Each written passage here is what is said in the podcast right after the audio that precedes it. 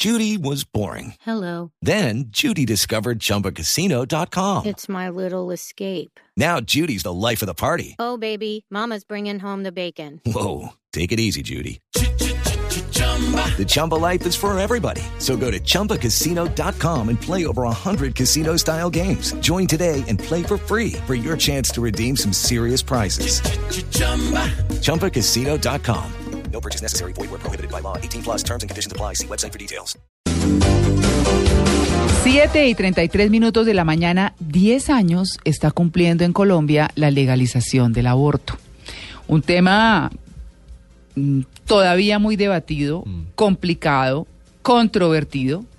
En el año 2006, hace 10, como les decía, después de todo un debate nacional y toda una documentación internacional, porque había que mirar la legislación de otros países también, se dio la sentencia y la sentencia es la C355 de 2006. Esa es la sentencia de la Corte Constitucional, donde despenaliza el aborto en tres circunstancias específicas. Recordemos cuáles son esas circunstancias. Es nuestro tema central de hoy. Primero, cuando la continuación del embarazo constituya peligro para la vida o la salud de la mujer. Segundo, cuando exista grave malformación del feto que haga inviable su vida. Y tercero, cuando el embarazo sea resultado de acceso carnal o acto sexual sin consentimiento, abusivo, inseminación artificial, transferencia de óvulo fecundado, no consentida- consentidas o de incesto. Recordemos que el incesto en el país se da muchísimo en las zonas rurales, Es cierto. y en zonas deprimidas, así que pues la cosa es muy, muy complicada. La Organización Mundial de la Salud, siguiendo el acuerdo de la Asamblea General de las Naciones Unidas, dijo al respecto en 1999, hace más años todavía, que en circunstancias donde el aborto no sea ilegal, los sistemas de salud deben entrenar y equipar a los proveedores de los servicios de salud y tomar otras medidas para asegurar que los abortos sean seguros y accesibles, sea, que tengan toda la asepsia y todos los procedimientos del caso. Y en concordancia con lo anterior, con el propósito de adoptar medidas tendientes al respeto, protección y satisfacción de los derechos a la atención en salud de las mujeres, eliminar barreras que impidan el acceso a los servicios de salud de esa interrupción voluntaria del embarazo, así como también a la educación e información en el área de la salud sexual y reproductiva en condiciones de seguridad, oportunidad y calidad, el Ministerio de la Protección Social se dedicó a la tarea de introducción, expedir una serie de normas que tienen como propósito disminuir 10 los riesgos de morbilidad y mortalidad, o a 10, y proteger los derechos y la salud sexual y reproductiva de las mujeres, que en las condiciones que se mencionaron anteriormente, o sea, en tres condiciones, pues deciden interrumpir su embarazo. No es nada fácil, eh, obviamente, pues como les decía, hubo todo el análisis, toda la investigación, mucho debate desde muchos puntos de vista, especialmente religioso. ¿Y qué se han encontrado?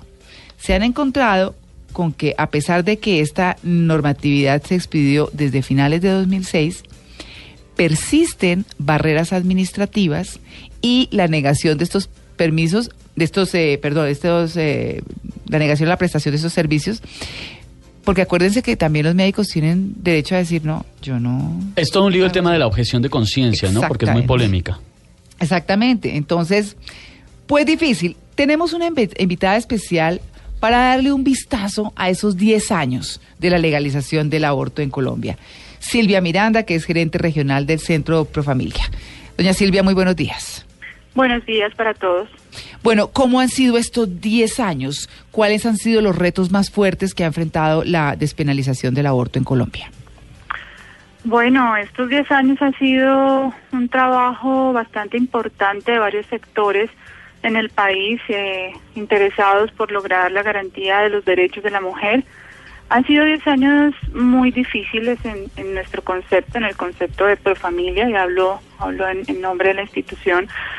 Eh, a mí me gusta un poco mostrarlo con algunos datos que, que nos ayudan a sacar conclusiones. Buenísimo. Estamos hablando que desde el año 2006 tenemos una sentencia que despenaliza el aborto, como muy bien María Clara lo acaba de mencionar, y mm, por ejemplo, en Profamilia, estos datos los estamos mostrando durante esta, esta semana, que son eh, que es pues, la semana en la que cumple los 10 años la sentencia, son los datos de Profamilia, únicamente prestación de servicios en Profamilia que como ustedes saben es una institución privada sin ánimo de lucro que tiene 35 clínicas a nivel nacional en 28 ciudades, entonces eso lo hace a uno ponerse en un escenario nacional, regional, y eh, quiero que a partir de eso saquemos algunas conclusiones. Del 2006 al 2009 pues, prestamos entre eh, más o menos 32 interrupciones voluntarias del embarazo. estamos hablando de tres años luego de la despenalización. Habíamos hecho 32 interrupciones en todo el país. Eh, en el 2010 más o menos llegamos en 382. En el 2015 cerramos con 6.213. Eh, entonces, y pues en ese, en ese periodo entre el 2010 y el 2015 fue creciendo paulatinamente el mm. acceso a los servicios. Sí, pero, pero mire que para el 2013 el brinco fue altísimo. Claro. Para el 2015, perdón. Para el 2015 el brinco fue altísimo. En el 2013 eran 2.600, en el 2015 mm. eran 6.200. ¿Por qué se da eso? Simple y llanamente porque Profamilia entra a ser durante varios años, los últimos años, una campaña impresionante de información. Que eso era lo que exigía la ley también. Exactamente. Era muy importante que las mujeres supieran que la sentencia existe y que tiene unas causales por las cuales se puede acceder. Entonces, ¿cuál es la pregunta clave? ¿Dónde estaban las mujeres antes? Sí, claro. En los sitios clandestinos poniendo en riesgo su vida, además. Exactamente, ya, ya más adelante podremos hablar un poco de eso, qué significa acceder a un aborto clandestino en Colombia, en cualquier parte del país, para el tema de salud pública y para la seguridad de la mujer. Pero básicamente lo que uno ve es que en estos 10 años, sí, el crecimiento ha sido paulatino, es importante, pero, pero te voy a posicionar esos 6.200 abortos del 2015, mm. eh, que además, si hablamos de una cifra nacional, me da me da mucha tristeza decirlo hoy, pero vale la pena con, con la celebración de los 10 años, Decir que no hay un dato nacional de prestación de servicios de aborto es impresionante. No, lo hay. ¿Qué impresiona? Es impresionante. Porque debiera ser una cosa, discúlpeme, que por ser una una práctica, práctica nueva, eh, bueno, que tiene todos los eh, las, eh, los objetos, pues, de los que hemos hablado, toda la razón de ser, pues, y que, y que no se tenga una medición de eso es muy complicado, porque tampoco podemos decir entonces, eh, o podemos desglosar, o usted nos dirá si desde Profamilia se puede desglosar cuántas mujeres lo hicieron, por ejemplo, por abuso sexual, cuántas lo hicieron porque iban a perder la vida, cuántas le hicieron porque el bebé venía mal, que además conocimos públicamente unos, unos casos complicadísimos de mujeres que llevaron a término el embarazo porque no les quisieron eh, practicar el aborto y esos niños igual murieron y, pues se vieron sometidas a toda esta situación tan difícil. No hay cifras que desglosen los, los, las tres problemáticas, digamos, sobre las cuales o alrededor de las cuales se aprobó el aborto. No las hay. Mm. Infortunadamente tampoco hay, hay datos sobre las causales. Eh, lo que sí les puedo contar en Profamilia, por, las, por la digamos, la condición de prestación de servicios en Profamilia. Nosotros a hoy prestamos servicios hasta la semana de gestación número 12. Claro. Eh, eso significa una diferencia grande en las en las causales. Nosotros tenemos el 98% de la prestación de nuestros servicios de aborto se hace por causal salud. Eh, en una gran cantidad por causal salud mental. No las tenemos desglosadas por salud mental física y psicológica, pero por y social, pero por la la experiencia te puedo decir que la mayoría es por salud mental, pero el 98% nuestro sí es por causal salud. Ahora, ¿dónde están los datos de las mujeres violadas, las mujeres inseminadas sin consentimiento, de las mujeres con incesto no con... ¿Sabe que eso me impresiona mucho? O, con malformaciones. Claro, el tema de las mujeres inseminadas sin consentimiento, pues, eso, eso, eso, ¿dónde pasa? Impresionante. ¿Ah? Sí, eso, pasa, pasa? eso pasa en este país y en muchos otros lugares, por supuesto, pero estamos hablando de redes de tratas de menores, de, niños, estamos hablando de gente que hace ese tipo de prácticas para lograr, por ejemplo, tener eh, niños para poderlos comercializar, órganos, ese tipo de cosas. Es un tema muy, muy, muy, muy delicado. O sea que podemos decir que secuestran a esas mujeres hasta que tengan su bebé y luego los venden. Pasa de todo. hay historias, historias hay de todo. Hay secuestros, hay eh, en lugares donde las obligan y dicen, no, pero ella ella está consintiendo, eso es eso es eh, maternidad subrogada. No, no es Mm. así. Son mujeres que lo hacen obviamente por dinero, porque no tienen ninguna otra situación, otra condición para poder salir de la pobreza. Mil cosas están sucediendo alrededor de eso. Por supuesto, si uno saca los datos, seguro que no encontrará que esa sea la principal causa, ¿no? Pero ahí está pasando, hay mujeres que se están sometiendo a eso. Ese es un punto. Me preocupa mucho las mujeres que, se, que, que están viviendo violencia y sobre todo violencia en el marco del conflicto.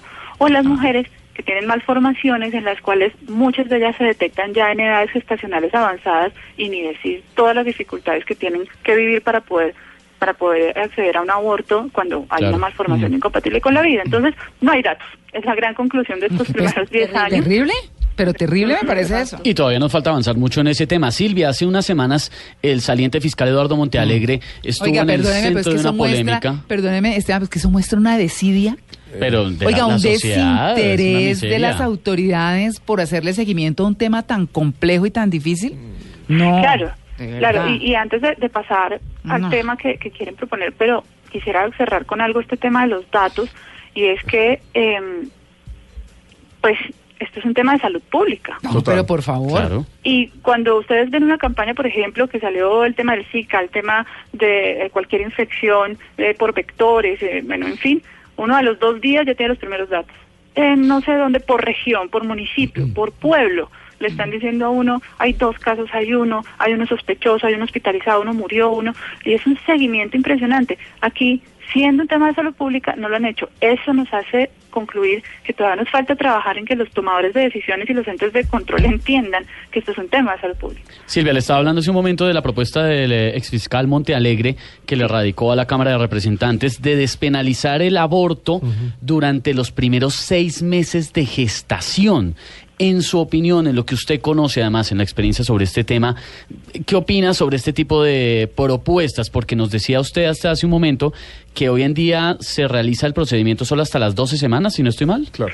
Entonces, eh, según la sentencia C355, la interrupción voluntaria del aborto se puede realizar en cualquier semana del embarazo, desde la 1 hasta la 40 semana, en cualquier semana del embarazo. En eh, esas bajo las tres- en esas tres bajo las causales. tres causales, exactamente. Eso es lo que hoy tenemos en Colombia. Una mujer a cualquier semana de embarazo, inclusive semana 40, que es la última semana, o sea, a los nueve meses de gestación, puede interrumpir. Que es cuando el feto está completamente formado, ¿no? Ya Eso es un bebé. Claro. Así es, la sentencia, no, la sentencia Eso es muy polémico, ¿no? En el medio se te mete la, discusión, discusión. de que si es vida, si no es vida, cuándo es vida, cuándo no es Ahí vida. entra ¿no? una cantidad Exacto. De, de discusiones, sin embargo, esa gran discusión que, que en la que nos estamos centrando hoy, que no deberíamos estarnos centrando en el país, en la discusión de la vida, de la formación y de tal, porque esa discusión la dio la Corte Constitucional en el Ajá. 2006 y justamente por dar esa discusión fue que definieron que no había edad gestacional. Sí. Ponderaron los Ajá. derechos y prevalecen los derechos de la mujer y su autonomía reproductiva. Entonces, esa Sí. discusión que se dio en el 2006, 10 años después, todavía Claro. la estamos dando. No, aquí la edad gestacional, la Corte ya lo estableció en la sentencia, no hay límite de edad gestacional para, la, para la- el aborto en las tres causales. Eh, O sea que usted estaría un poco de acuerdo con la propuesta de Monte Alegre. Entonces, ¿qué, qué dice Profamilia sobre la propuesta del exfiscal Montalegre? Profamilia apoya todas las iniciativas que vayan en pro de la defensa de los derechos de la mujer. Eso es como una primera, un primer statement que hay que hacer. Ahora, tenemos muy claro por la experiencia de Profamilia y por, y por la participación que Profamilia ha tenido en, Sí. en el tema internacional también, porque esto es un tema donde ya hay legislación y jurisprudencia internacional y la estamos desconociendo, que la penalización y la criminalización del aborto no genera ningún tipo de control sobre el número de abortos, ningún tipo de control sobre el, el- el- la clandestinidad. Al contrario. A eso la- iba. Esa- eh, exacto, Silvia, porque realmente para, para ir eh, generando también una, una idea en el oyente, a nivel de números, porque eh, acá Esteban eh, nos cuenta esta, esta propuesta del ex fiscal Montenegre, y también estoy leyendo que cobran 70 vidas al año en Colombia abortos inseguros y clandestinos. O sea, proyectos hay, hay una ley, pero esto continúa. Así es. 70, a- eh, de 70 de cada 100 mil mujeres. Sí, 70 de cada Es un 100 mil. Lo que, pasa es, peor. lo que pasa es que esas mujeres, habrá muchas que, que lo hacen es ya porque no quieren tener el bebé y ya. Pues precisamente eso quería preguntarle. ¿Hay registros de mujeres que argumenten alguno de los tres casos que no sea comprobable, pero que simplemente buscaban una manera de acabar pues con su con su embarazo, de Interrumpirlo. interrumpirlo mejor? Y, y me sumo al dato, Silvia, de, de un lugar. Estoy leyendo un informe de perspectivas internacionales de salud sexual del Instituto eh, Gutenberg, que do- se calcula que en Colombia hay 400.000 abortos al año, de los cuales solo 3.400 se hacen de manera legal. Vale, entonces aquí, a ver, me están tocando varios puntos Sí. muy interesantes, tratemos de cerrarlos para Bueno, poder bueno. darle una idea al Bárbaro. oyente eh, sobre el tema. Hablando del, del primer punto sobre la clandestinidad y sobre la, la- la muerte de las mujeres, eh, efectivamente la penalización y criminalización genera discriminación de género, porque se le está diciendo a la mujer que usted solamente puede ejercer su derecho a autonomía reproductiva en ciertos casos, no en todos los casos, sino con estas tres causales. Eso es discriminación de género. Pero además la mujer rural y la mujer con menos eh, recursos se está muriendo en- allá en su pueblo, en su finca, en donde esté, porque no puede acceder a servicios, porque está penalizado y solamente puede acceder en ciertos lugares. Ahora, la penalización y criminalización aumenta el aborto clandestino. Por lo tanto, aumenta la mortalidad de esas mujeres. Eso también es discriminación de género. Eso también es un tema de salud pública. Entonces, conclusión de allí, la penalización y criminalización efectivamente no es el camino. ¿sí? Y hay que decir algo muy claro, la liberalización de las normas y regulaciones del aborto no genera incremento de el número de abortos en el sentido de que no incentiva el aborto. Voy a aclarar algo. Sí Claro. puede generar incremento en número de abortos porque la mujer se siente más segura y más tranquila de hacerlo, pero no porque esa despenalización haga que la mujer ahora decida abortar. Es decir, si hay una ley libre sobre acceso al aborto sin ningún tipo de causal, las mujeres no por eso van a decidir abortar más. ¿sí? El aborto Sí. no se incentiva. El No, aborto es una situación puntual que se genera por una necesidad de la mujer. Entonces, esa es una, una idea falsa de que, de que las mujeres ahora todas van a querer abortar. Qué, qué rico, qué divertido, me voy a abortar. No, eso no es así. No, eso pues, no ¿qué es un tema de, tal? No, de no, ¿Hasta ¿no? cuántas veces puede abortar una mujer? eh? No hay un límite. porque Pero que se pueda afectar la salud o que... Es un mito, muy, muy ¿Es un buena mito? pregunta. Hay un mito alrededor de eso, de que la- el aborto genera infertilidad, daños eh, orgánicos, biológicos y demás. Es un mito. Un aborto, yo soy médica, soy médica cirujana y estoy pues obviamente frente al equipo de médicos de Profamilia y pues lo hacemos todo el tiempo, sabemos, tenemos estudios que un aborto bien realizado es un procedimiento sumamente sencillo que no genera esterilidad, no genera alteraciones biológicas. El problema es cuando se hace mal. Cuando se hace mal puede generar perforaciones, sangrados y esterilidad, inclusive histerectomías.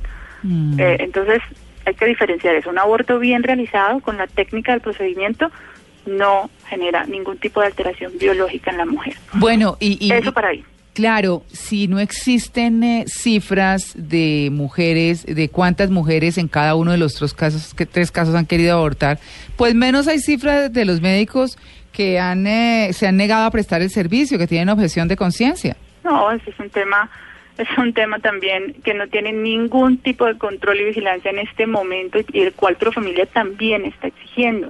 También le está exigiendo a las autoridades y los entes de vigilancia, in- inspección, vigilancia y control que lo que lo verifiquen y que lo miren y que lo sigan. ¿Por qué? Porque em, la objeción de conciencia es se puede ejercer no solamente para el aborto, la objeción de conciencia es una ley que existe en Colombia para todos los casos en los que un médico quiera ejercerla, Mm. inclusive para el servicio militar, es el, el ítem en el que más se ha trabajado la objeción de conciencia. Entonces, eh, la objeción de conciencia se puede hacer a nivel de persona, no a nivel institucional. O sea, una institución no puede decir, nosotros como clínica tal somos objetores de conciencia. No, es la persona porque se basa en sus creencias, en, su, en, en- en lo que tenga, en su bagaje que lo hace no estar o no poder realizar ese procedimiento. Entonces se puede hacer a nivel de persona. En Colombia hay objeción institucional, aunque en la ley es claro que dice que no se puede, y la hay. Claro, si no hay cifras y si no está, por ejemplo, identificado cuál es la población en edad que más eh, interrumpe su, su embarazo, ¿cómo se hace una campaña que le hable, que le toque, que funcione eh, para en pro de, de este tema? Es muy difícil. es Muéstreme las campañas, ahí sí. Por ejemplo, Sí, es, que- es a ciegas, o sea, Profamilia busca la manera de- también de prevenir los embarazos a través de las eh, campañas de prevención y de educación sexual, pero ¿ustedes están trabajando a ciegas? Estamos trabajando a ciegas y estamos trabajando desde los datos que tenemos nosotros y un- algún otro par de instituciones que conocemos y desde los datos de proyecciones. El dato que mencionaban hace un rato sobre el Instituto Guttmacher de 400 mil abortos es un dato que se hizo en un estudio del 2008. Claro. Y se exacto. proyectó, Exacto. se- fue en el viejísimo. 2008 y se sacaron en el 2011, Ujú. se pusieron en el 2011 y se proyectó, se dijo, bueno, en Colombia probablemente vamos a tener 400 mil abortos, pero hay estudios que hablan de 100 mil, hay estudios que habla- hablan de 300 mil, son proyecciones, pero no lo sabemos, no lo sabemos, eh, nosotros nos basamos en esas proyecciones, sin embargo, pues no, no, no lo hay, estamos navegando a ciegas. Tratamos de basarnos mucho en la literatura internacional de países que tengan condiciones similares, pero, pero pues no es lo mismo, ¿no? Mm. Y, y bueno, este tema de objeción de conciencia, Profamilia tiene médicos, tanto objetores como no objetores de conciencia, ya todos cabemos. Como todo, ¿no? Están todos, claro. Es, necesario, o sea, nosotros hacemos anticoncepción, Ah, medicina general, prevención y promoción, necesitamos todo tipo de médicos, no hay ningún problema. Garantizamos que el no objetor sí siga una ruta de remisión donde garantice que la mujer en menos de cinco días, como lo dice la circular 03 de la superintendencia, pueda acceder a su aborto. En menos de cinco días tiene que estar solucionado su problema, Bueno, incluyendo todo. claro, ahí está, 10 años de la legalización del aborto sin cifras que nos digan cuántas mujeres en Colombia en realidad han abortado bajo las tres circunstancias que fueron eh, aprobadas por la Corte Constitucional. Así que vamos a ver qué dice el gobierno, el Ministerio de Salud esta semana, alrededor de esa eh, fecha, de ese, de ese aniversario, podemos decir. Sí, podríamos decir, se cumplen 10 años de, Sí. Sí, del- de la bueno, norma. eh, en, la- en la que, bueno, algo tendrá que decir, porque ¿cómo no hay control? ¿Cómo no se sabe cuántas mujeres han abortado? ¿Cómo no se sabe cuántos médicos han objetado por conciencia adelantar un procedimiento? ¿Cómo no se saben tantas cosas? Doctora Silvia Miranda, nosotros diciéndole Silvia todo el, todo el tiempo y usted sí es doctora. No, ni más faltaba. Es que es de queridos. Sí, que somos- buena- No, no, ni onda. más faltaba. Muchas gracias. Muchas gracias a usted por esa información tan valiosa y tan importante, la gerente regional del Centro Pro Familia. Un feliz día.